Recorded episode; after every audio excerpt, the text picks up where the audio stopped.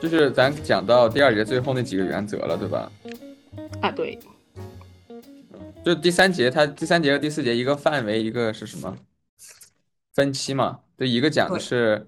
呃权力的它的这个就是空间上的一个分布啊，然后另一个是权力这个机制在时间上的一个分布，大概是指它从两个侧面去谈。是的，OK，然后呢，就从四个原则开始谈。然后上次讲到了，呃，权力的五个五个命题嘛。然后呢，这里就提到了四项原则。然后这个原则更多的是福柯他在整下面接下来的这个信史里面他要谈的那个他的方法论。然后呢，第一个他的方法论就是说，在分析权力的时候，我们要想的是一个内在性的原则，权力是内在于话语的。这个之前也都提到了。然后呢，在认识技术跟权力的战略之间没有外在性的一个东西，它永远是内在与话语之间的。然后呢，所以我们要从权力知识的各个局部中心出发。然后呢，是这样的这种局部中心的出发的做法，对福柯来讲，其实就是一种谱系学的分析嘛，就是从各个各个局部中心，就是讲权力在这个地方，在那个地方怎么运用的，对吧？在这个呃信徒跟指导者之间，他们是怎么运用的？然后呢，在老师、在在父母、在这个医生的这块是怎么运用？这是他他的一个谱系学的分析的方法。就是局部中心。然后呢，第二个是连续变化的原则，也就是说，呃，福柯说我们要权力这个东西不是谁拥有的嘛，所以我们研究的时候不需要或者说也不能研究是谁的权利，然后呢是呃权力这个控制了谁，支配了谁。相反，我们要去探寻那些力量关系在其运作中标含的变化图示，就是我们要去谈力权力是如何运作的，然后呢是这样的一种权力的变化是如何产生的。呃，然后他这在在下面提到了一个例子嘛，这个例子是。呃，儿童的性经验一开始在医生与父母的直接关系中遭遭到了质疑，然后呢，同时也正是在儿童的关系中，成人的性经验反呃被成为了一种问题。他这里说的就是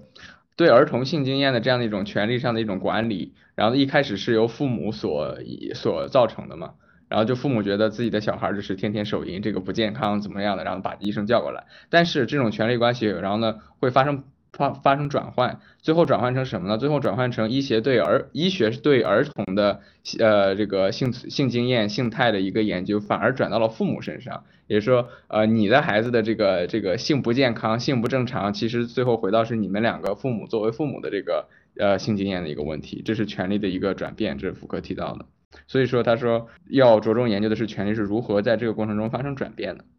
然后第三个是双重调节的原则，这个原则他说的就是。局部和全局的一个呃区分吧，而说权力是某种程度上是双层的，然后呢这两个层面一个是个体，一个是宏观嘛，这两个层面不是互不关联的。然后呢相反，我们应该考虑到战略和策略的双重调节作用。一方面战略是可通过可能采用的特殊策略来调节的，另一方面策略则是通过让他们发挥总体的作用战略来调节的。它这里分成这两个词，相当于是呃权力在不同的层面和维度上的呃呃在在不同层面上对权力的一种重新的一种不同的运用，嗯，呃，对对对对对。哎，那他下面那句话就是家庭生产不出社会，反过来社会也不模仿家庭。然后，嗯，他嗯，他就是他其实就是他不会承认，就是有一个概念叫父权制社会这种东西。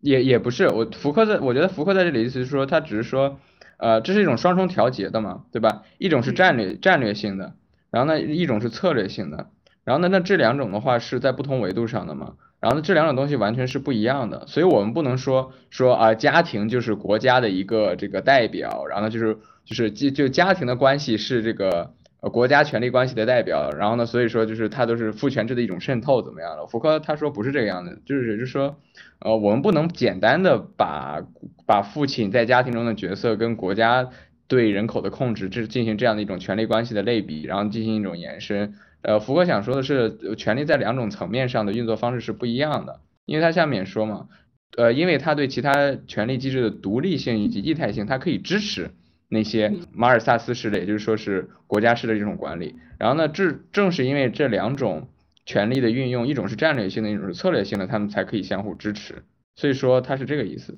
对，也就是说只有他们不是一种简单的重复，才可以相互支持，而不是简单的就是照应。嗯嗯。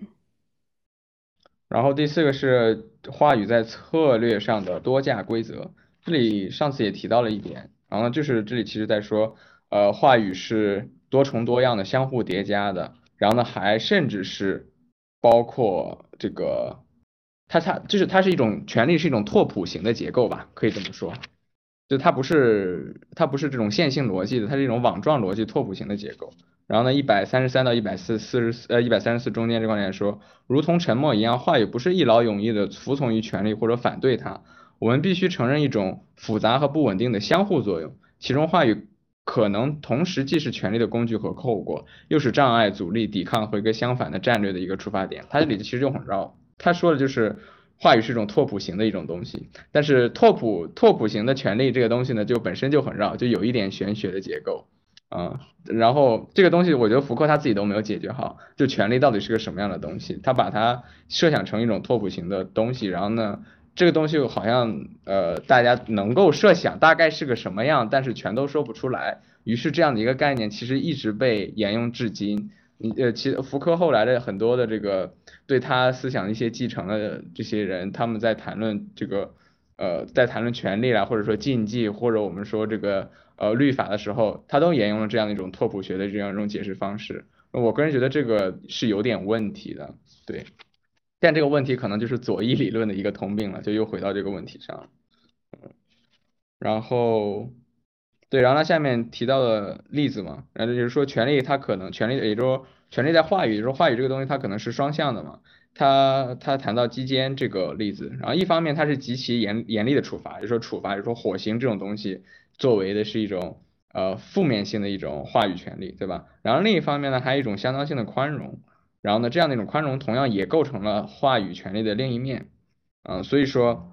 那下面接着又提到一个例子是同性恋这个东西，就同性恋对同性恋的话语是一种医学上的管理嘛，它是一种这个呃肯定性规训性的，对吧？就是说你是同性恋，所以我们要研究你怎么怎么样。但是呢，我们也看到这样的一种话语，它其实还可以有，还做促，才促成了一种补偿性的话语，也就是说同性恋开始利用人们在医学上贬低他的用词和范畴来谈论自己，也就是说我天生就是同性恋，这个是医学规定的，对吧？所以说你不能通过这个来。你不能通过这个来这个歧视我，因为我是天生的，对吧？它相当于利用话语，然后构构建了一个补偿性的一个话语，这个是福柯也说的，想说的。所以说，嗯，我觉得似乎可以看出来，呃，福柯他没有着重去谈的反抗这个东西，似乎就潜藏在这样的一种话语的这样的一种，它叫做多价的一个规则之中，哦，然后他在下面最后，哎，你说的这种就是补偿补偿性的话语，就是那我天生就是同性恋，我在医学上就是同性恋，所以你不能歧视我。这个是我，这个是我人生前前很很长很大一部分前前前前一部分，就是都是会这样去去想的。就是我如果去想同性恋平权的话，我就会想到，我就会以这个为为论据，我就说那人家天生就是这个样子，然后。你不能因为这个医学上的原因，但我当我可能不会去想的是医学上原因，我我会去想什么遗传上的原因啊之类的，就是去去去排斥人家，或者说去歧视人家。当然，我觉得这也跟我怎么讲，我从小接受的那个时候的政治正确的话语有关吧。然后，但是现在其实是不是不太就不会以这种东西为理由了？对，观念我觉得肯定在进步吧。对，呃，福柯，我觉得这里他想说的就是。就话语它总是双向的吧，大概是个意思。就你你通过医学对这个同性恋范畴的规定，你既可以说你是同性恋，你该死，你会干这个，你会干那个，但你也可以通过这个去反抗。哎，我是同性恋，所以你不应该歧视我，对吧？我有这个医学上的这个怎么怎么样？对对。就福柯，因为其实我是想说，福柯他说的，他指出的这个事情，恰恰说明了就是我之前的那种，我之前的那个想法其实是。对，就是被建构的也好，或者只是话语上的也好，就是它其实不是本质的东西。就是我以为是本质的东西，它其实依然不是本质，是这种感觉。嗯嗯。对，然后我们现在反而不知道本质是什么，就是没有办法一口咬定什么是本质。我觉得反而现在是一个反反本质主义的一个对一个时代，嗯。然后我继续，然后在下面他说，所以说他下面一百三十五章说，我们不必首先向话语询问它来自哪一种理论，遵循的是哪一种道德派别，或者哪一种意识形态，而是要在他们的策略产生与战略整合之间这两个层面上去询问它。然后也就是说，呃，福克在这里说的是这种这样的一种啊，你的这个你的性别是哪里来的这样一种。话语性的一种控制，说它是一种意识形态，它是一种理论，然后呢，权力被运用怎么样？这样表面上的这样的一种，呃，这样一种话语上的这样的一种对立，它其实它某种程度上是话语本身在这样的一个权力关系当中的一种战略性的和策略性的一种互补，大概是这个意思。对，然后呢，这是他提的这这四个点，然后下面就谈到范围了，权力它是一种弥散性的嘛，大概是这个意思，它是。呃，权力关系，性别是性是权力关系当中来往特别密集的一个通道，也就是说，在权力关系的各个网络之中，然后呢，性是串起这个东西的一个存在，它是一种支撑点跟连接点，大概是这个意思。也就是说，在权力关系中，性经验不是最沉闷的要素，而是最重要的要素。就是从这个意义上，我们才可以说，性话语、性经验的这个产生，它。不是被压抑的一种产生，恰恰是因为话语需要的这样的一种具有强力支撑性以及连接性的这样的一种东西，然后，我们才去才去产生了性这个东西，使以使得性能够成为连接各种话语权利的一个交叉点。然后呢，他翻过页来提到了十八世纪以来的四种伟大的战略集合，然后呢，这个集合英文的词是 ensemble，也就是说它其实是不是一种。它不是一种组装，它就是一种集合。ensemble 就是一个把一堆东西组呃堆到一起的这种感觉。所以在这里你也能也能看出来，福柯他他没有说权力这个东西是呃能够融合到一体的，它永远是一个去中心化的一个东西。然后呢，第一个是女人肉体的歇斯，他提到四个嘛，女人肉体的歇斯底里化、儿童性的教育学化、呃生育行为的社会化和反常快感的这个精神病学化。第一个他提到的是女人肉体的歇斯底里化，这个我觉得是最交叉性的一个点，在后面其实也能看得到。然后他提到一个三重的过程，一个是肉体被分析，然后一个是这样的一种肉体，然后呢被整合到医学实践，然后呢再一个呢，然后呢最后被纳入到社会团体家庭框当中间，然后呢他还跟儿童的生活然后呢产生联系，然后所以我们能看到母亲的这样，也是说对女性肉体的或者说对女性性态的一个。话语的权利的一个影响，某种程度上是交叉和弥散在剩下这三个。第二个是儿童性的教育化，然后呢这个就是跟教育有关的嘛。然后呢，他提到这是一种双重的一种肯定，也就是说儿童既是有性的又是无性的，这是福柯的大概的一个意思。也就是儿童被最被界定为最初的最原初的性存在嘛，他们既在性之外又在性之中，处于一条威胁的分界线上。也就是儿童的性是被承认的，因为他们是性的产物。然后呢，同时呢，他们也是性的，呃，就他们未来会是有性的，因为他们最终都要成为成人嘛，对吧？但是同时，儿童的性又是被拒绝的，因为这个各种的性征，然后呢，儿童性欲的表现都是被呃从父母到社会所给拒绝的。然后呢，所以说他这里说儿童处儿童的性是一种双重的一种肯定，然后是在一种威胁的分界线上。然后呢，父母、家庭、医生不断看护这一珍贵又可怕，然后呢，既有害又有危险的性萌芽，这是他说的一个性的一个医学化。然后呢，第二、第三个是性生育行为的社会化。然后呢，这个其实说的就是宏观层面对性的一个掌控了嘛，对吧？一个是生育，呃，计划生育。然后呢，一个是这个呃社会政治，也就说的是这个夫妻伦理道德。然后最后的是医疗社会化，呃，是计呃计划生育，这个计划生育是宏观层面的了，对。然后第四个是。呃，反常快感的精神病学化，然后这里这着重谈的其实就是对之前提到的对性变态、性倒错的一个研究，然后呢把它当成临床医学的对象。呃，福克之前也提到了，呃，同性恋从此成为了一种新的生物，大概是这个样。然后最后提到说，最后人们为这些反常寻找一种新的矫正技术。那么也就是说，呃，这样的一种精呃精神病学化，它是一种。福柯前面提到双向的一种话语嘛，人们创造了这个 category，然后呢，同时呢，又为这个 category 找到相应的这个 solution，大概是个意思。也就是说，它同时就是它同时是话语性的，又是反话语的。这四个战略集合，其实我觉得可以理解成福柯所说的，也就是说权力的一种制度性的结晶。也就是说，权力在性的这四个领域当中。最为密集，然后呢这个运转最为强烈，大概是这个意思。对，然后在一百三十九这块，他提到了对应的四个形象，一个是歇斯底里的女人，然后一个是手淫儿童，一个是马尔萨斯式的夫妇，一个是性倒错的成人，然后呢他们分别对应的是这些不同的一个策略。嗯，就怪不得女女性会受到压迫了，就是就跟你说的，就是它是一个很最复杂的一个存在，然后后面的三种都都某种程度上在女性的这个怎么讲，这个这个这个这这样的一个这个这个战略里面有有体现。对，而且我觉得女性的复杂性这个东西，呃，在在各个的。在所有女性主义的讨论研究当中，都是很好像都是挺微妙的。你像拉康，他也会承认，即使他是一个很从从弗洛伊德到拉康，他是都是有一点怎么说男性中心主义或者性别本质主义的一个理论，但是但是拉康他也会说，就是男性这个东西是单一的，就是你可以你可以说啊，所有所有男性都都是这个大蠢驴，所有男性都是这个呃怎么说长长长了脑子的阴茎这样的话。但是你如果说对一个这个拉康精神分析学家说所有女性都是怎么怎么样，那他就会拒绝这个说法，因为女性是女性的存在是独特的，你需要就 case by case 去看，所以我觉得这样的一种区分还挺特别的。包括呃那个呃 Irigari 他的这样的一种性别本质主义，也就是说他他主张的是女性的女女性的性别本质要优于男性，他也是从这个点去出发，就是女性有一种。天生的一种复杂性是男性比拟不上的，大概是这种感觉。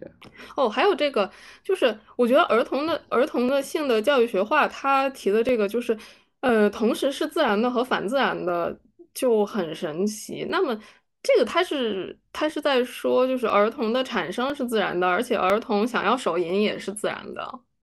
但是我们却要禁止儿童去手淫。这就像，就是圣经里面的故事一样。就是我们的本能是有罪的，我们天生就有，我们天生就有罪。然后我们天，他们天，然后他们天生带的罪，是因为我们的两个祖先没有控制好自己的本能。我们的本就是人的本能是自然的，但是又是被上帝这个绝对的权威所禁止的。而且我觉得还有一个好好玩的事情是，我们会管儿童的性行为叫偷食禁果，然后这里又就是有一点巧合的对应上了。OK，那我继续到哪儿了？OK，然后呢，福哥说，那么针对这四种的四种策略嘛，对吧？那我们要分析的什么？他说，其实际上重要的是性经验的生产，也就是说，这个性经验的生产，它这里其实就说的是，我们研究这四种呃对权力的策略性应用，其实本质上研究的是这他们在这样的运用过程当中，性经验是如何生产的，也就是说，做也就是说，性是如何作为。呃，作为权力的呃战略性运用的一种效果而产生的，这个比较绕，就大概是这个意思。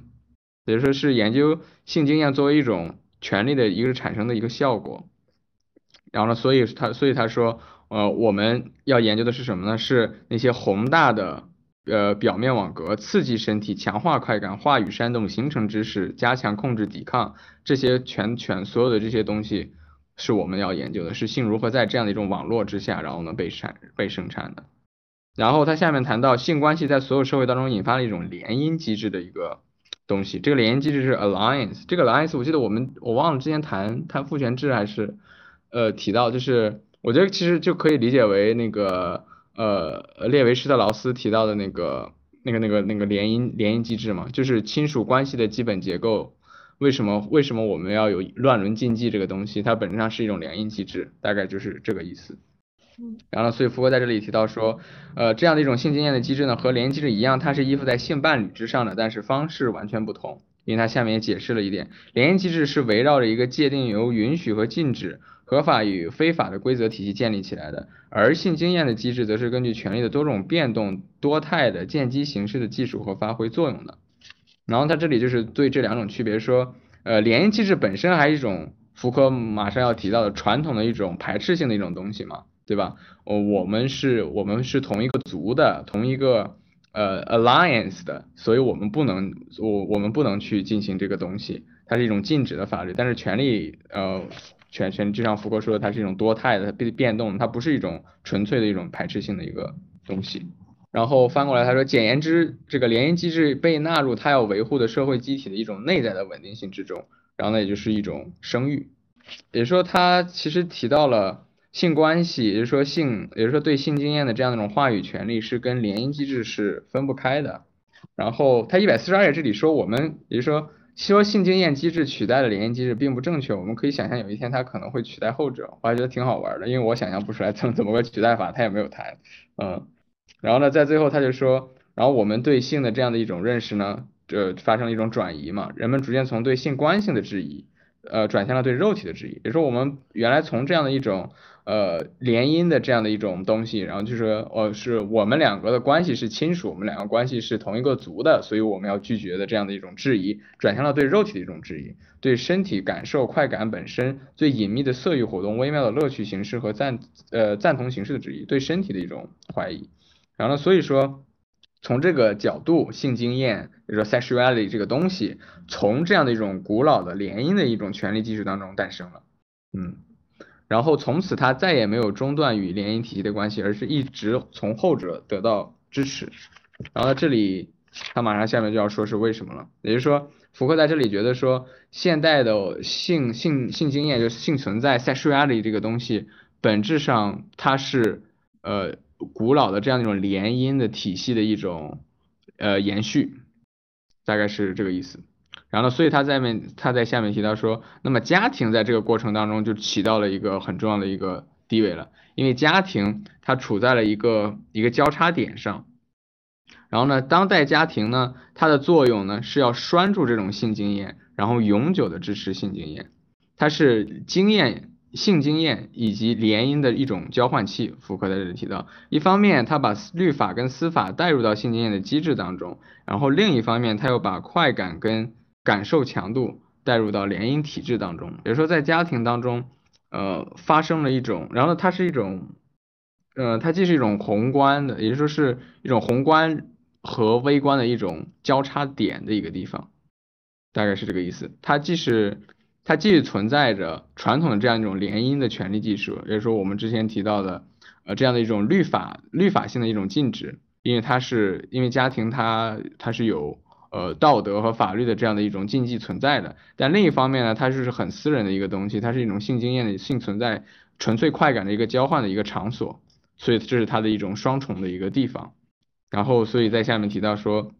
在下面举了一呃一些例子，然后说为什么说这个呃联姻机制跟性经验在这样的一种家庭当中相互依附，然后呢，所以让我们产解释了一种很多的一种事实，比如说乱伦这个东西他提到了，然后为此性经验一出世就是乱伦的，然后这个乱伦就是有点我觉得就是那个弗洛伊德提到的这个奥狄普斯的情节，嗯，哦是吗？是这个意思。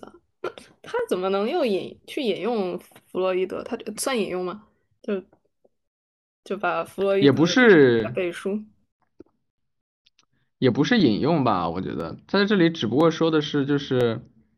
就是乱，因为乱伦这个东西是处于的是联姻联姻这个东西的核心嘛。我不知道大家还记不记得之前谈那个对吧？嗯，对吧？它是它它是一个东西中心嘛，所以这个这个作为呃联姻机制中心呢，它同样也是一个。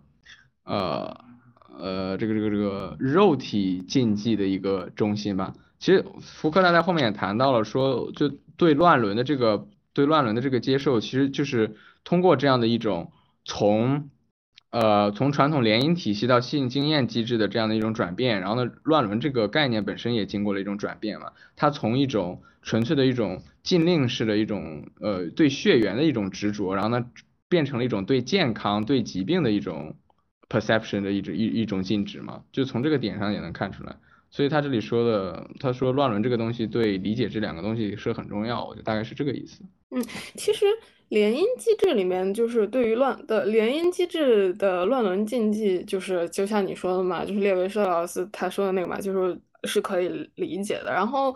但是他说的这个性经验的这种权利机制对于乱伦的。又禁忌，然后又渴望的这种感情，我感觉我不太能理解。我说为什么？什么意思？就是呃，或者说我不不太理解他这个中间有一句话，就是为了让家庭成为煽动性经验的永久的中心，它还是不断的被人们需要。这个他代指的就是乱伦嘛？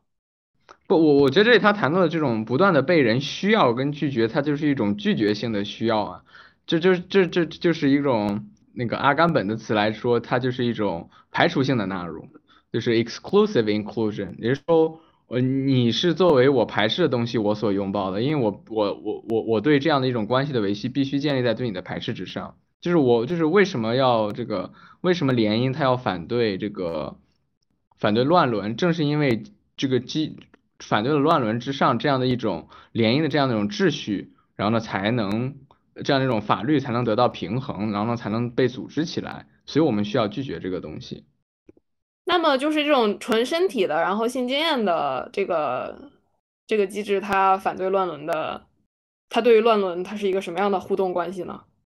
我觉得福克在这这里说的是乱伦，就你可以把乱伦这个东西本身当成家庭，你说就家庭关系的内核，它的核心就是乱伦。所以说，为了要要维持家心呃这个 sorry 家庭在在这个 sexuality 性性态这个东西当中的一个中心位置的话。那么就有必要的去维持乱伦的这样一种禁忌，因为没有乱伦这个禁忌就没有家庭嘛。因为就你从，就是你可以说家庭存在就是对俄狄浦斯情节的一种维系嘛，对吧？才构成这样一种家庭嘛。就是从这个角度去解释家庭的话，那么家庭就是乱伦本身嘛。那他是他是以俄狄浦斯情节为就是为基础来构建这一部分的吗？就是说他是，也不是这一部分，他只是提到家庭，我觉得。信徒也不能这么说，但但是我觉得福柯其实他没有完全拒绝那个呃精神分析的东西，就是说他觉得俄狄浦斯情节是一个承认很多的，是一个正确的假设，是一个就是就是大概是一个呃思路吧，我是这么觉得，反正我是觉得，如果说把他这段话用那个。俄狄浦斯情节来解释，好像更容易懂一点。就这个解释，我觉得倒不重要了，因为你解释怎么解释都可以嘛，对吧？你你从传统的人类学的角度去解释，也可以说这是一种排呃交易性的排斥性呃交易性的那种排斥嘛。但是我觉得福柯在这里可能提到的更多是就是呃乱伦背后的原因可能是很离谱的，就是很很没有必要，就是就是必须要维护利益什么之类的，或者说它是一种。嗯，那个弗洛伊德说的纯粹的一种欲望什么之类的，就是呃元乐什么之类的。但是就是这个这个背后的原因不重要，重要的是这个东西它在这里它某种程度上构成了它的一个中心的一个存在，这个可能是他想说的。它作为这样的一种中心，我们就是需要去不断的解释它，然后呢解释之后我们才能够拒绝它，然后拒绝它之后我们才能维持这样的一个概念的一个存在。呃，所以这也为什么解释说这个人类学。长期以来，这个它阐释的只是说乱伦禁忌的这个理论是一种跨跨文化的存在，嗯，他是这个意思，也就是说这样，他这种这样一种跨文化的存在，某种程度上佐证了说他对于现代这个现代这个性话语机制的这个运转是离不开的，嗯，嗯，然后。呃，然后下面提到，然后呢就是说，为什么家庭这么重要？是因为性经验的机制首先是在家庭制度的边界上发展起来的，然后呢，它逐渐重新以家庭为中心。然后呢，这里提到这个边界，其实就是医学和教育学对家庭的一种介入嘛。然后他提到说，对这一危险意识表现在对导师们轻率言行批评跟随后有关私人公共体制、家庭然后教育当中，叭叭叭叭叭，被重新组织、紧缩跟强化的家庭。就重新考虑过，然后所以他下面说，性经验的机制在外面依赖于医生、教师，后来是精神病理学，而在内部则让联姻关系双重化，心理学化和精神病学化。呃，也就是说，在家庭制度的边缘上，也就是说，在教育学、医学的这样的一个边缘上，性经验的机制，然后呢，开始逐渐的形成。于是我们在这些边缘的时候呢，出现这些这些人物，这些人物是什么？就是一种 naming 嘛，比如说一种新的 category 来了，比如说话语的权利开始运转了，我们有了，终于有了叫叫这一类人的名字了，有称谓这个东西就是很重要的，它就是话语的一种肯定。我们有了就是神经质的女人，性冷淡的妻子。然后母亲或者什么什么什么这样的这些所有的东这些东西都是一种话语型的一种呃医学以及教育学的一种呃 category，然后呢对对话语对对性本身的一种研究嘛。然后我们把后者麻烦纳入了前者的一种秩序。然后这里提到，于是家庭中不断生产出一种要求，要求人们帮助解决性经验以及婚姻之间这些不幸的冲突。所以这里又回到他说的权利这种拓扑性的东西。可能本来没有这些，我们觉得说什么教育问题，这个家庭问题，然后呢这个呃，然后这个服如何教育，然后呢如何这个儿童生理什么之类的一系列的问题，是有了这些手段之后，我们才会想会不会有这些问题，然后呢被创造出了这些这样的一种话语介入的一种需求。然后呢下面提到说，家庭就在自身中捕捉性经验的蛛丝马迹，呃，从自身中逼出最艰难的忏悔。然后在这种程度上，它是性经验体制上的这种水晶体，它看似在传播一种实际上被反被它反射跟颜射的一种性经验。下面提到，然后下面他又话锋一转，开始讲医学了嘛，讲精神病学的这样呃精神分析的一种治疗模式的一个问题。然后他提到一开始提到沙可这样的一个怎么说精神精神病学家，呃精神病学家的一个对于家庭内部呃性态问题的一个。那种调节方式，然后说，然后呢，他说这是一种性态与联姻的一种分离嘛，然后呢，但是到后来，呃，他试图让性经验脱离联姻体系，而从呃从而直接的通过一种医疗实践来对付它，然后于是出现了这样的一种呃敦促家庭把性经验作为一项重要任务和一个主要危险来关心，这是一开始的一个，然后呢，在后来呢，精神分析进入了这一互动领域。然后呢，开始在家庭控制之外到处观察个体的一个性经验。然后呢，他，然后呢，精神分析呢，其实也是将病人跟家里呃分开。但是这样一种分开呢，我们看到它其实是一种肯定性的，也就是说，它不是通过，它不是让这个呃像这个夏尔科这样的一种呃沉默性的这样的一种呃怎么说对于对于性态的一种研究，而是一种呃符合之前也提到的一种诉说性的。它是一种性的一种坦白机制嘛，将对性坦性经验的坦白置于呃家庭主权之外的心理分析，在这一性经验的内部找到了作为其构成原则与认识密码的呃联姻法律婚礼以及亲属的呃混合作用乱伦，然后然后他然后他在这里好像隐约又提到了呃俄狄浦斯情节，在每个人的基础上，人们会重新发现新的父母孩子的关系。然后他下面说，父母，你们不要害怕你带来的孩子接受分析，他会告诉你们，无论如何，他们爱的是你们，这就就是啊，俄狄浦斯情节，嗯，相当于他通过这样的一种呃个体的一种坦白，然后呢这样的一种情节的这样的一种呃去分析性态，对。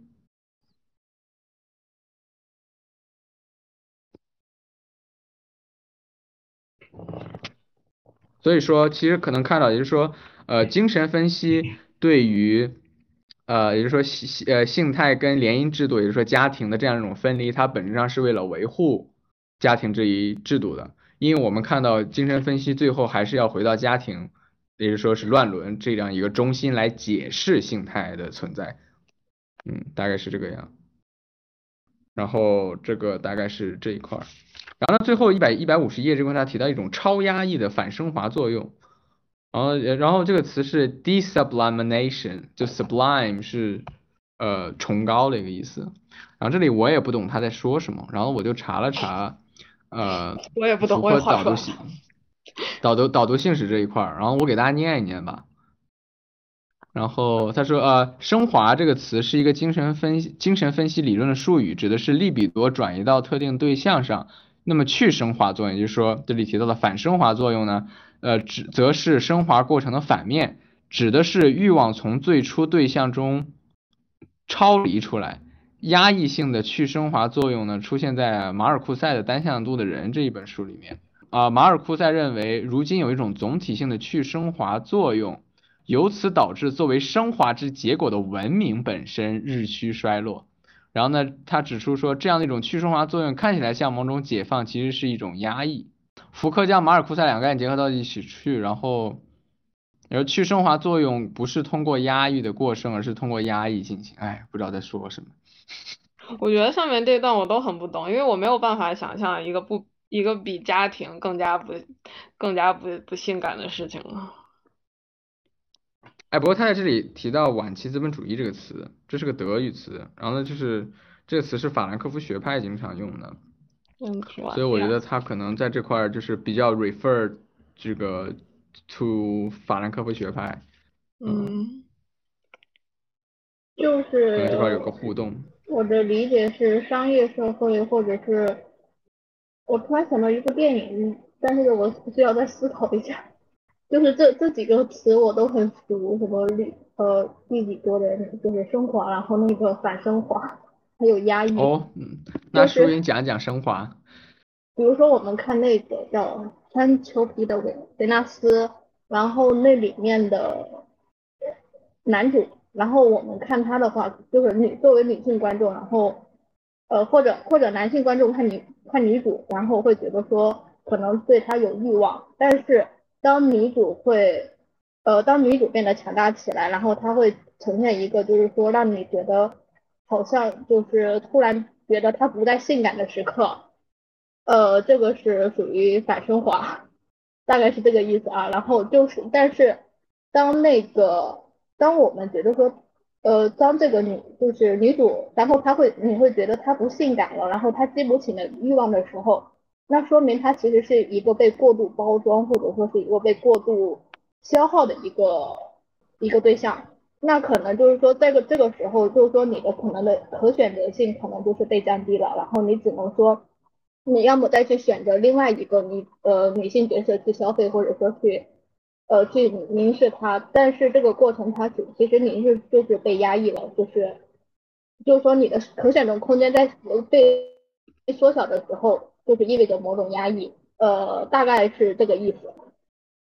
就是我我能我能理解的，他的所谓的超压抑的反生化作用，就是大概是说，呃一方面你其实是就是个体是对。呃，叫什么？主体对客体是有欲望，但是当客体的这种激不起主体的欲望的时候，然后说明主体其实是在某个方面被压抑了。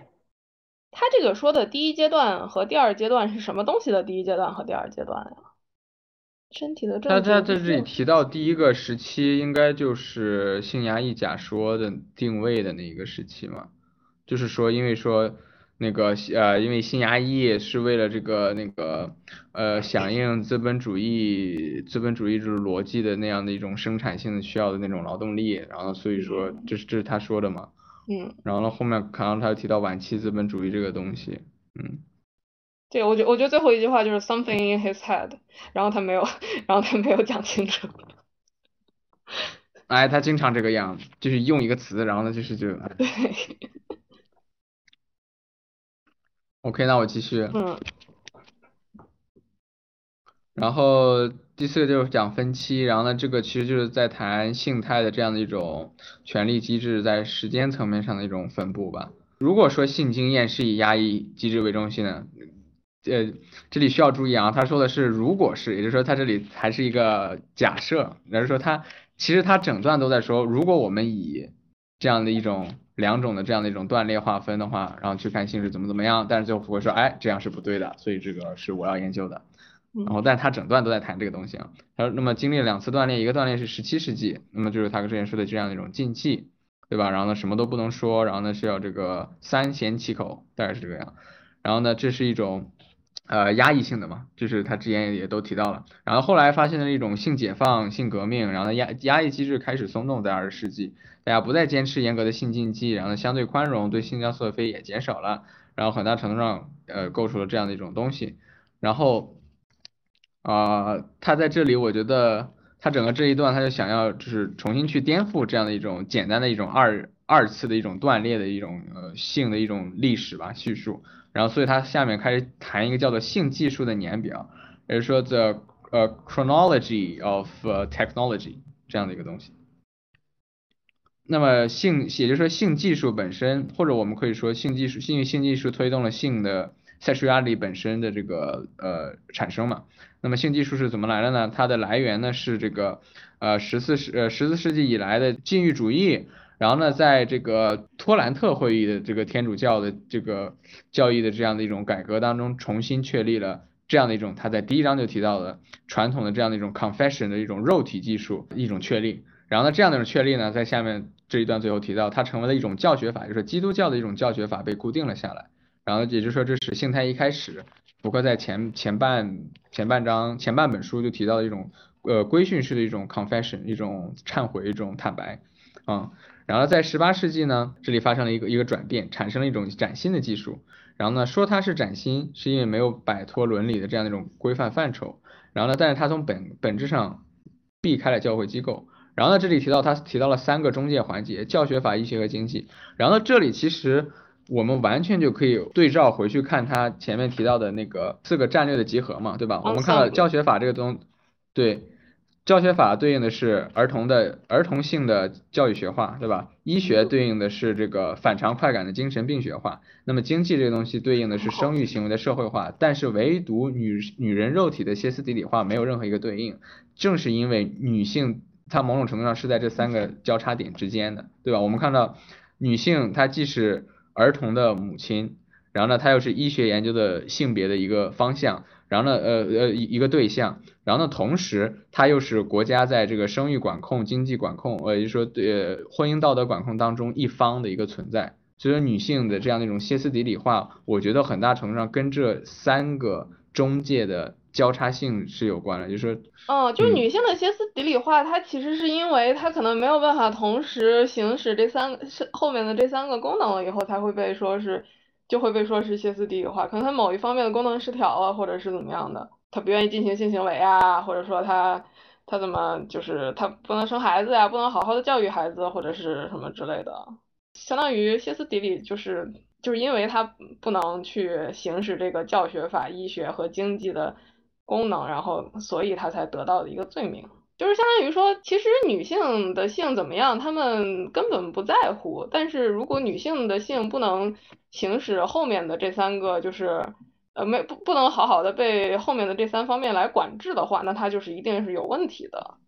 我觉得他在这里谈的那个歇斯底里，他就是他不是想说女性是在这个过程中被塑造成了歇斯底里，而是我觉得他可能在说就是。女性的这样一种歇斯底里化嘛，这样歇斯底里化，我不想把它理解成一种弗洛伊德的这样的一种歇斯底里的这个概念，因为我觉得它应该不是完全在按照弗洛伊德这个概念去谈，我觉得他可能就只是在说女性女性的身体本身成为了一种病态化的一种主体的一种存在，然后这样的一种过程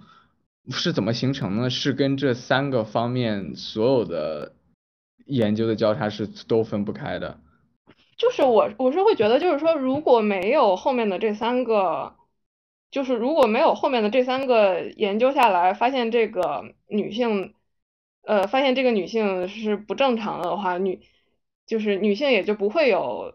呃被歇斯底里化了的呃这这这样一个过程了。如果女性不是拥有生育功能的话，就像我我其实就是觉得女性如果不是拥有生育功能的话，她们根本。就是根本就不会被在乎，说你的性到底是正常的还是不正常的。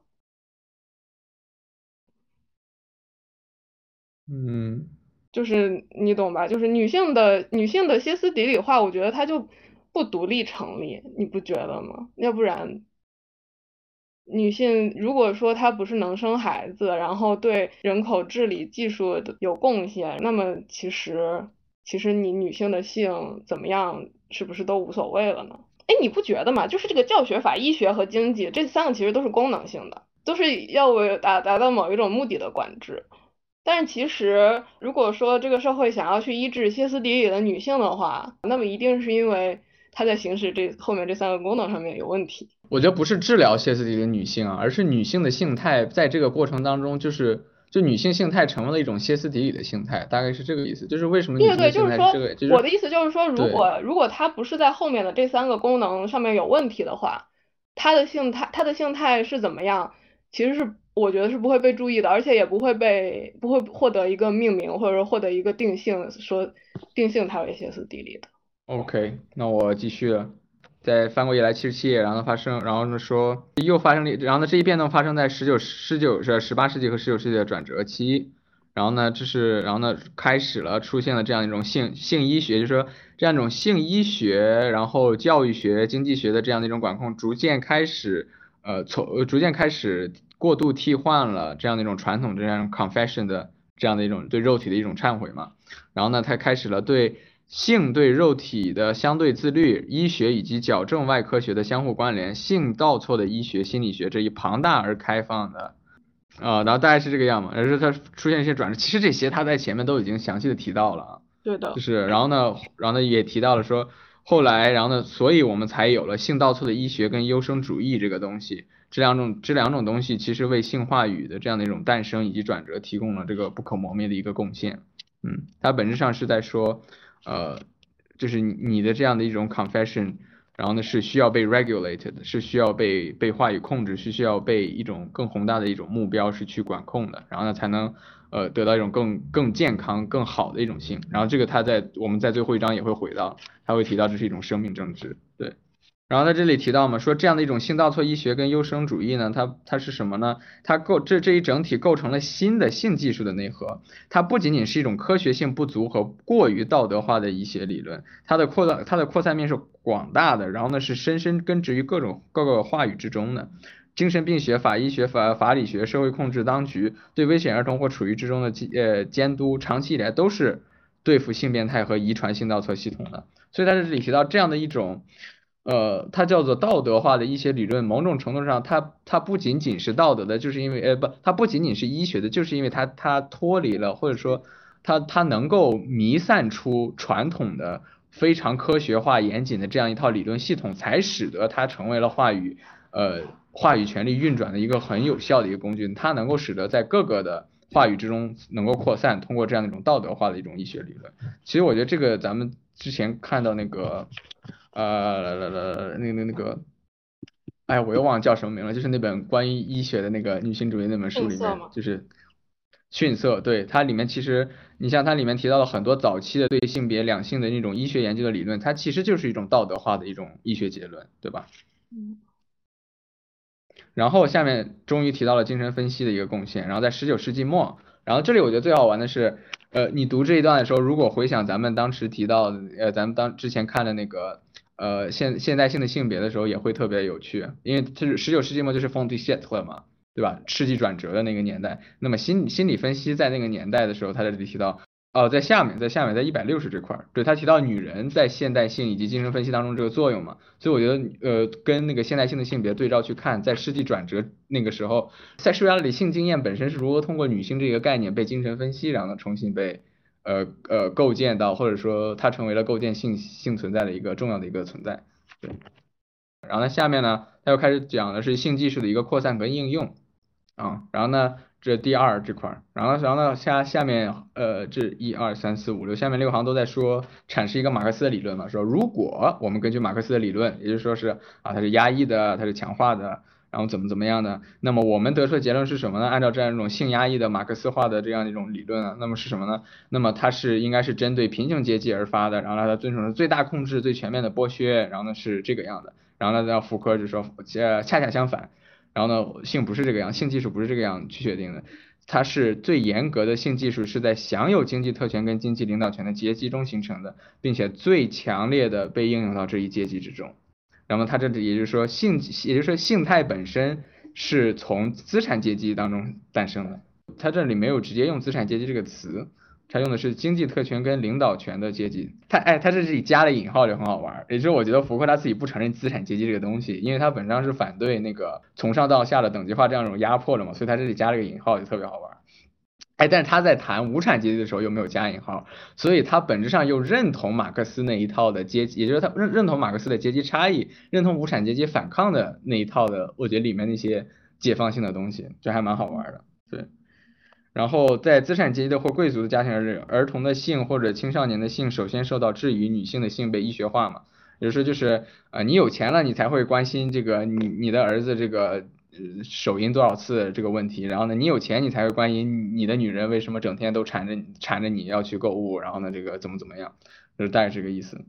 所以说是首先在资产阶级的家庭里面，然后被性化的，然后所以说他下面提到家庭首先成为了性呃性精神病学化的一个地方，然后这除了这样的一个精神呃金钱上的一个原因呢，另一个原因是资产阶级从一开始就认为自己的性是重要的事情。它是脆弱的财富和不能公开的一个秘密，然后呢，这跟他下面会谈到血缘呃血统 blood 这个东西也会有关。呃，首先被性经验机制所塑造的人，就是最早被性化的人之一，那就是游手好闲的女人。我觉得这个基本上就跟咱们之前读那个呃现代性的性别里面提到的很多呃的讨论都会都是相关的了。对吧？他在世界当中必须是表现出有价值的，他在家庭当中又被授予一份新的婚姻责任与父母责任，由此产生了有神经质的女人，患有头晕症的女人，女人的歇斯底里化在这里找到了一组点，也就是说，某种程度上。呃，现代性对女性性态的一个建构，对这样的一种女性性态的建构的出发点，就是这样一种歇斯底里化的。它是一种在资本主义社会这样的一种消费主义社会以及家庭的传统联姻制度当中，有一种分裂、游走于边缘存在的这样的一种性化，就是女性呃女性的现代性的这样的一种诞呃性态的一个诞生。那么为什么他们这么关注自己的性呢？是因为智力能力和为自己的家庭阶级保存一个健康后代的。道德义务和责任，看到这里说，那么性态对于资产阶级之所以这么重要，还是没有逃脱福柯之前提到的联姻机制背后的这样一个伦理，对吧？它是什么样的伦理呢？是像这种延续后代的道德义务和责任。也就是说，在这里我们其实就是看到了，呃，性经验，呃，性经验机制对于性，呃，对于那个，呃，联姻机制的一种延续性，就是这样的一种，呃，道德伦理依然是被保留了下来。然后他说，下层人民长期避开性经验的机制，当然这个是避不开的嘛。然后他现在至于性化的机制，它慢慢渗透到了下层人民群中，经历了三个阶段，一个是出生率，一个是家庭组织，一个是司法和医学的控制。这里其实我们就看到它是呃经过了一个一个转向吧，然后呢，然后呢慢慢的开始过滤过渡到这个之中。然后呢，其实这个过程一直都是一个呃比较宏观的一个概念的嘛。然后我们可以说，特权阶级所阐释的具有最复杂的、最强烈的形式的性经验机制，传播到全社会的各个部分。然后呢，在翻过页来一百六十二页之中，他这里又 Q 了一下马克思的这个角度。然后呢，下面说，那么有的人可能会觉得说啊，性经验的机制并不是被传统的这个领导阶级所确立为限制他的快感。然后呢？但是福柯在这里说，相反，这些领导阶级首先限制的是自己的快感。比如说，有人会说啊，你这个资产阶级这个性经验就你们不遵守，然后呢，你这个呃创造这样的一种律法，然后呢让这个然后弥散到这个下层阶级，然后呢让他们去遵守。然后福柯在这不对，这些领导阶级首先限制的是自己的一个快感，他们就是要强化身体，质疑健康以及它的作用，然后呢设计一些用最大限度延长生命的技术，设计的是生命经历、寿命、生育和统治后代的一种管理。然后，也就是说，资产阶级在行使这一套的性经验机制的这样的一个过程当中，本身就是强调的是对自己的身体感受快感、健康、寿命在政治上价值作用的这样的一种确认，这样的重新再确认，就是对他的一种控制来得到的。就是说，呃，我过更好的生活，过过更健康的生活，这大概是这个意思。对，所以他们对自己的身体快感、健康、寿命都进行各种各样的医学上的、精神分析学上的、教育学上的。监控以及干预，所以他在下面提到说，与此相反，我们可以说的是，资产阶级热衷于关心、保护、培养身体，预防它遭受任何危险，然后任何接触，为了保持这样一个特殊性，嗯，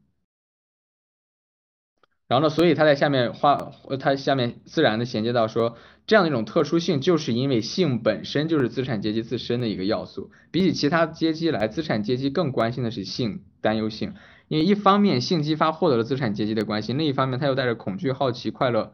呃复杂的心理去培养性，这里跟他后面提到的这个血统是呃分不开的，嗯，我们不要以为资产阶级是为了很好的拒绝人享有性欲和随意的享用他的权利象征而象征性的自我严格。相反，我们应该看到，从十八世纪中叶开始，资产阶级努力的给出一种性经验，并从中塑造出一种特殊的身体，一种有着健康、卫生、后代、种族、阶级的身体。他的身体的这样一种自我化，性在其身体中的体现，性和身体的结合，毫无疑问是原因是有很多的。也就是说，他在这里说的是。通俗一点来讲，就是资产阶级它构建了一种新的有关身体的伦理上的一种生活方式，这种生活方式就是 live a better life，对吧？就我要过更好的生活，为什么？因为本质上还是你因为你有钱了，你才会去想过更好的生活嘛。对吧？然后所以说我要吃健康的食物，我要去关注子女的教育，我要去关注我的身心健康，我要去关注婚姻关系的健康，我要去关注这个，我要去关注那个。然后呢，主动的接受各个话语对自己生活的一种关注，主动的接受自己自己生命被政治化的这样被话语控制，被成为生命权利的这样的一个过程。然后呢，这样的一个这样的一个过程呢，然后呢，逐渐的。然后呢，才扩散到资产呃在无产阶级当中，对吧？所以说就是原来的那样的一种生活方式，这样一种呃核心家庭的生活方式，逐渐扩展到了工薪阶级嘛，对吧？就是我们就是我们所说的什么美国梦啊什么之类的，对吧？就是你要你要你要有房有车，然后呢有有有老婆孩子，然后呢这样的一种可当年只有资产阶级才能过的那样的一种生活的伦理上的倡导，如今扩散到了工人阶级和无产阶级当中。福柯想说的这样这样一种伦理背后，其实就是呃性态的一个。呃，一个扩散，就是资产阶级创造了这样一种生命权利的这样的一种性态，然后这样一种性态，然后呢，它以从伦理的角度吧，可能更好理解，然后呢扩散到了，然后呢成为了被这样的一种性态被无产阶级所接受。哦，哎，我觉得这个，但我我觉得其实到现在也是这个样子，就是对一种生活方式或者是价值观的倡导，现在也是由就是所谓的城市中产然后来来做的。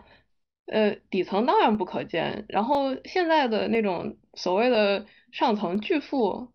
沙漏的两端其实是反而不可见的，反而现在其实是中还是就是说那些所谓的中产阶级，就是倡导一个啊，我要吃什么有机食物啊，什么或我要去运动啊，对吧？我要去我要送孩子去练滑雪啊什么的。对对对，所以下面提到了说。呃，提到血统这个东西，但是就是那么我们看到说，哎，现在这个呃这样那种弥散开来了，为什么会弥？那难难道资产阶级就能接受这个弥散开来吗？就是大家某种程度上都能过上资产阶级的这样的一种生活，以及这样的一种呃道德秩序吗？那当然不会了，对吧？呃，资产阶级还是要维护自自身的这个特殊性的，对吧？但是这是以血统的方式是出现的，然后呢，为了给出一个身体，它是从后代以及自己的机体健康方面着眼的。资产阶级的血统就是他的姓，这个就特别好玩了。然后下面提到说，在婚姻当中，人们考虑的不仅是经济律令和社会统治性的规则，不仅是有关遗产的承诺，而是遗传的威胁。然后这里再回到刚才提到的呃联姻系统的这个东西，我们看到，那么就是说，呃，作为家庭以及乱伦这个东西，它依然在。当当下的这个性经验机制当中存在，但是它背后的原因可能发生了变化，就是说，那么到现在资产阶级在考虑这样的一种乱伦禁忌的东西的时候，性经验机制的时候，不再是去从传统的联联姻的角度去考虑经济律令和社会同质性的这样的一个问题了，而是成为他更关注遗传的问题的，对身体、对健康、对生命的本身的一种关注。也就是我们现在说乱伦，不不会说啊，因为这个，因为那个那个那个。呃，就是说，就比如说这个兄弟姐妹结婚，不会不会因为说，呃，是一个家族的怎么怎么样？我们我们现在说的借口是什么？是这个遗传上不好，对吧？是这样的一种话语了，这样的一种血统的这样一种关注，还与另一个规划有关，即力量、精力、生命健康一种无无尽呃无禁止的扩张。他强调身体必须与建立和增强资产阶级霸权联系起来。呃，十八世纪末出版了大量有关身体健康、长寿艺术，让孩子健康并尽可能延长生命的方法，改进人类后代方式的这样的一种著作，嗯，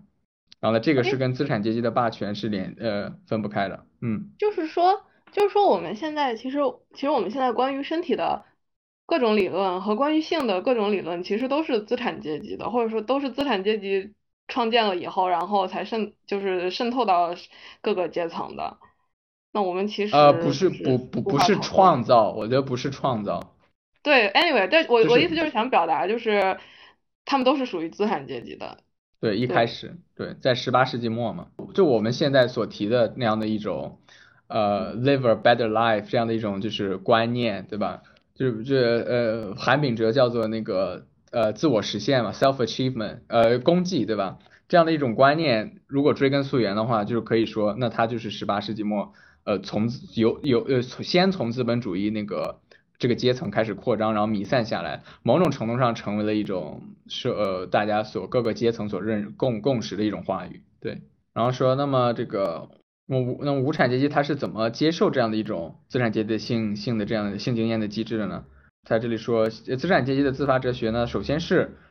给自己一个身体和一种性经验，通过组织一种性经验机制来确保这一身体的力量。耐力和长久力，然后呢，这一个过程当中呢，和资产阶级确立它独特的霸权的运动是分不开的。然后呢，他这里提到说，那么一开始其实是被拒绝的。无产无产阶级的生活条件，尤其是在十九世纪的上半叶，表明了人们还没有关心起他的身体和性。但是到十九世纪后半叶之后，发现了一个转折。为了给无产阶级提供一个身体和性经验，为了让他的健康、性欲和生育成为问题，一定会发生各种各样的冲突。然后呢，一定会有各种各样的经济要求，最后还必须确立一种控制技术。简而言之，一整套的行政与技术机构可以让人不冒风险就把性经验机制被带入到了剥削的阶级之中。那么这个这个这这个转向是怎么发生的呢？这个转向就是我觉得很大程度上可以理解释为工业革命。工业革命这个呃生产技术以及劳动力极度的进步，所以需要呃需要这样的一种道德伦理上或者说性态上的一种转向，然后呢然后呢来更好的。呃，控制无产阶级的一个性存在，然后呢，控啊控制他们的这样的一种性态的话，就能间接的，这是一种生命技术的一种管理嘛，对吧？然后呢，他一开始提到说，呃，卖淫的这个问题，卖淫的问题可以算是无产阶级跟呃那个资产阶级的一个。呃，重合点嘛，所以这是一个很重要的问题。你得了病了，对吧？那可能我那我那可能同一个 prostitute 跟跟一个资产阶级这个这个 having sex，那么他我也可能得病，对吧？所以这个这个是一个问题。然后呢，这个问题如果爆发的话，那就成为两个阶级之中的一个冲突嘛。然后还有个经济要求，经济要求就是工业的发展必须要有一批稳定和有竞争力的劳动力。那么我们必须控制人口，然后呢，最后必须控制一套控制技术，然后呢去控制无产阶级的身体跟性经验。然后呢，这个是福柯所说的，为什么性经验机制开始扩散，向无产阶级扩散。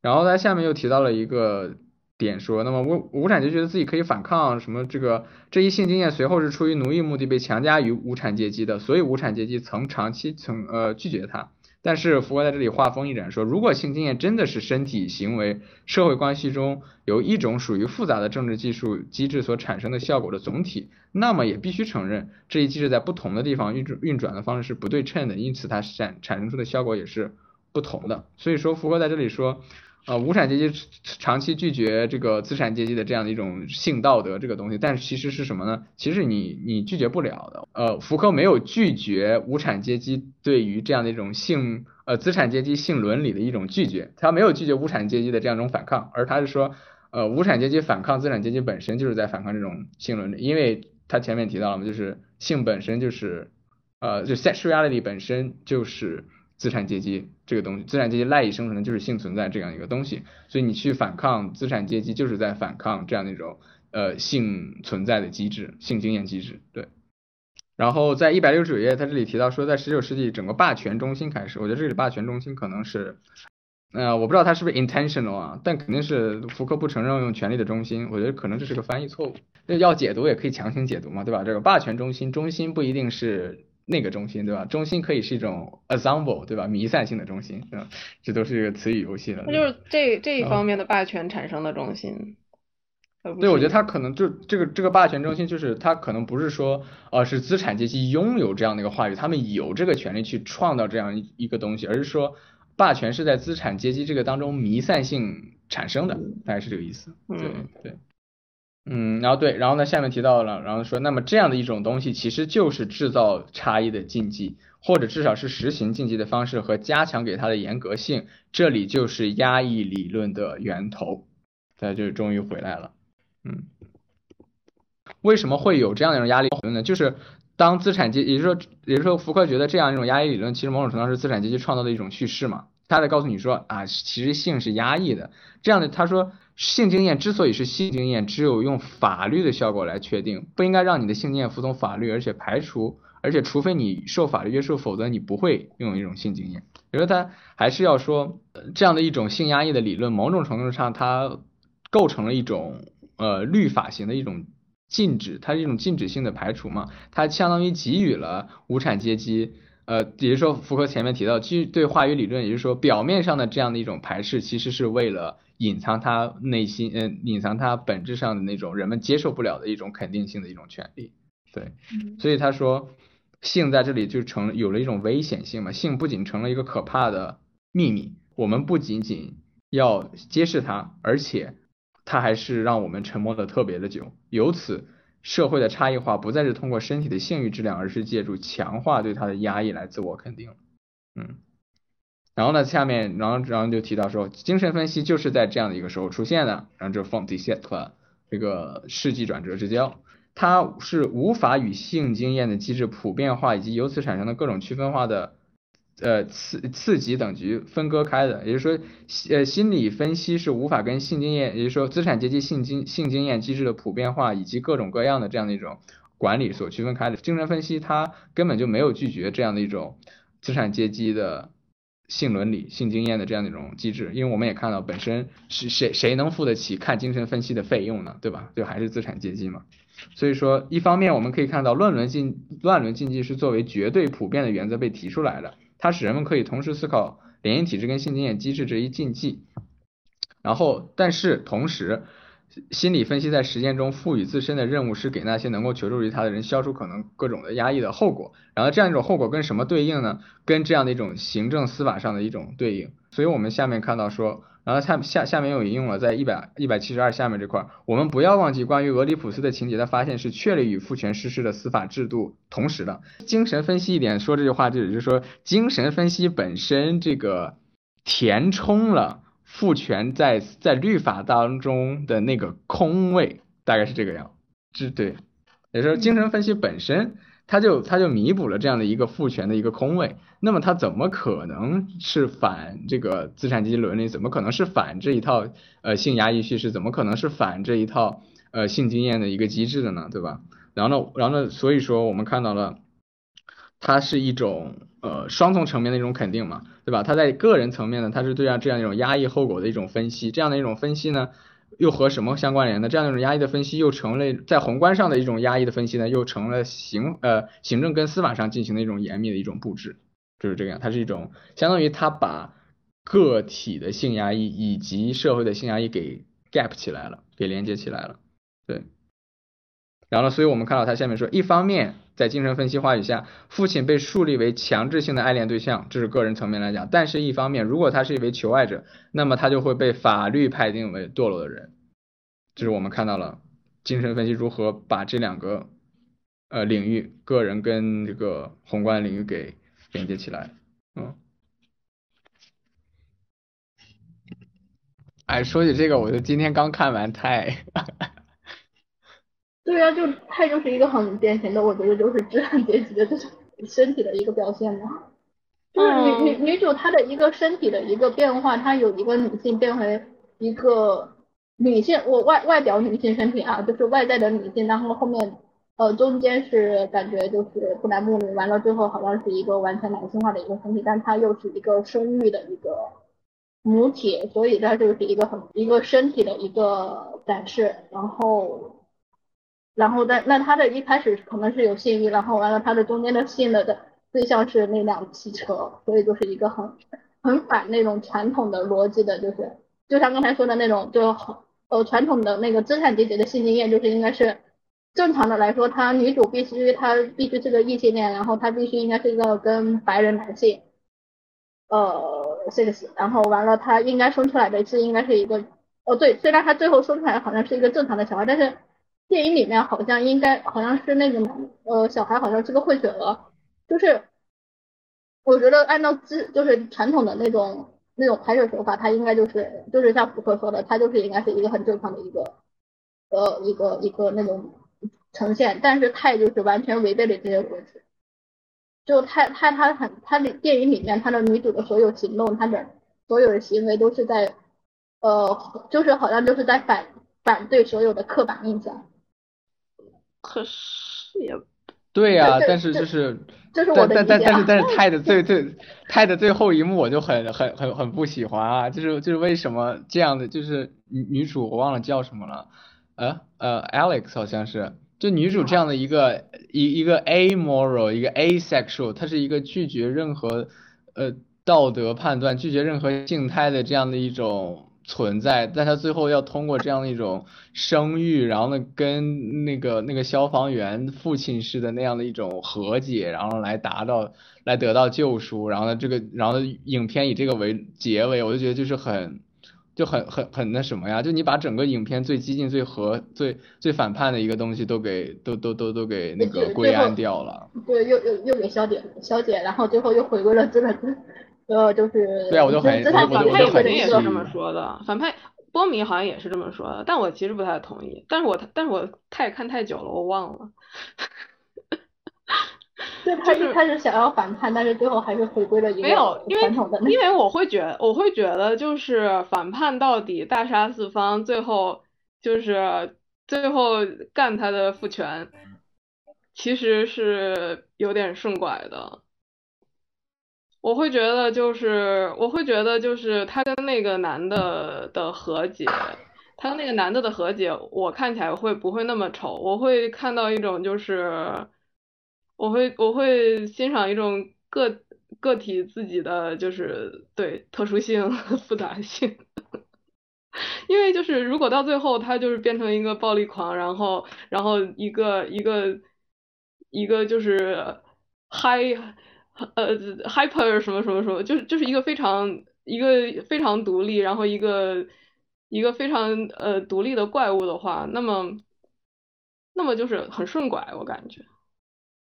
那就变成了一个一直上升，然后发展到最发展到极致的一个发展的一个历程，整个电影。但是我觉得，如果他是这样走下去的话，他其实结局应该是个毁灭的过程。就是呃，就是疯狂到极致的时候，一般走向都是他他的结局应该是一个悲剧，就是可能他跟他的呃孩子都不会存活，然后都是一个，嗯，对，应该就是毁毁灭，就是。